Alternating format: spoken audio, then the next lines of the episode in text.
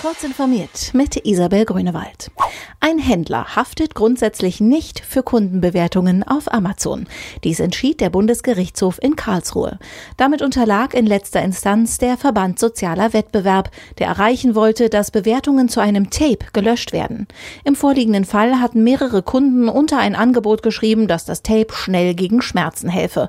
Eine solche Wirkung ist wissenschaftlich aber nicht nachgewiesen. Der Händler hatte jedoch nicht mit den Kundenbewertungen geworben, so das Gericht. Die Regulierungsbemühungen der EU-Kommission für künstliche Intelligenz bereiten der Wirtschaft Sorgen. Es sei nicht nötig, KI-Anwendungen einzuhegen, erklärte der Bundesverband der deutschen Industrie zu der am Mittwoch vorgelegten Digitalstrategie.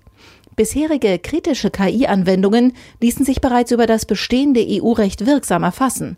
Europa dürfe sich in der KI-Förderung nicht verzetteln, fordert der BDI in einem Zehn-Punkte-Plan zur Digitalisierung. Es müsse klar um industrielle Anwendungsfelder gehen.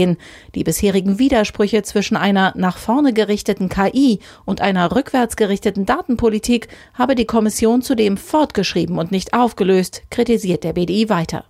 Die formulierte Idee eines einheitlichen EU-Datenraums sollte die Kommission aber entschieden vorantreiben.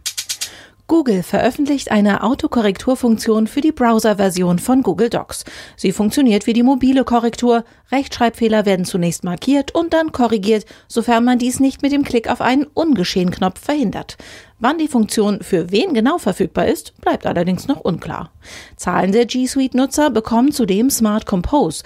Dabei schlägt Google Wörter vor, die zum Satz passen und korrigiert Grammatikfehler. Beides basiert auf Machine Learning. Allerdings ist diese Funktion zunächst auf die englische Sprache begrenzt. Eine merkwürdige Push-Benachrichtigung verunsicherte Nutzer von Samsung-Handys.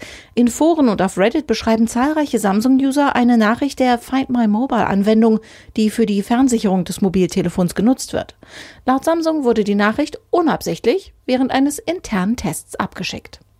Diese und weitere aktuelle Nachrichten finden Sie ausführlich auf heise.de.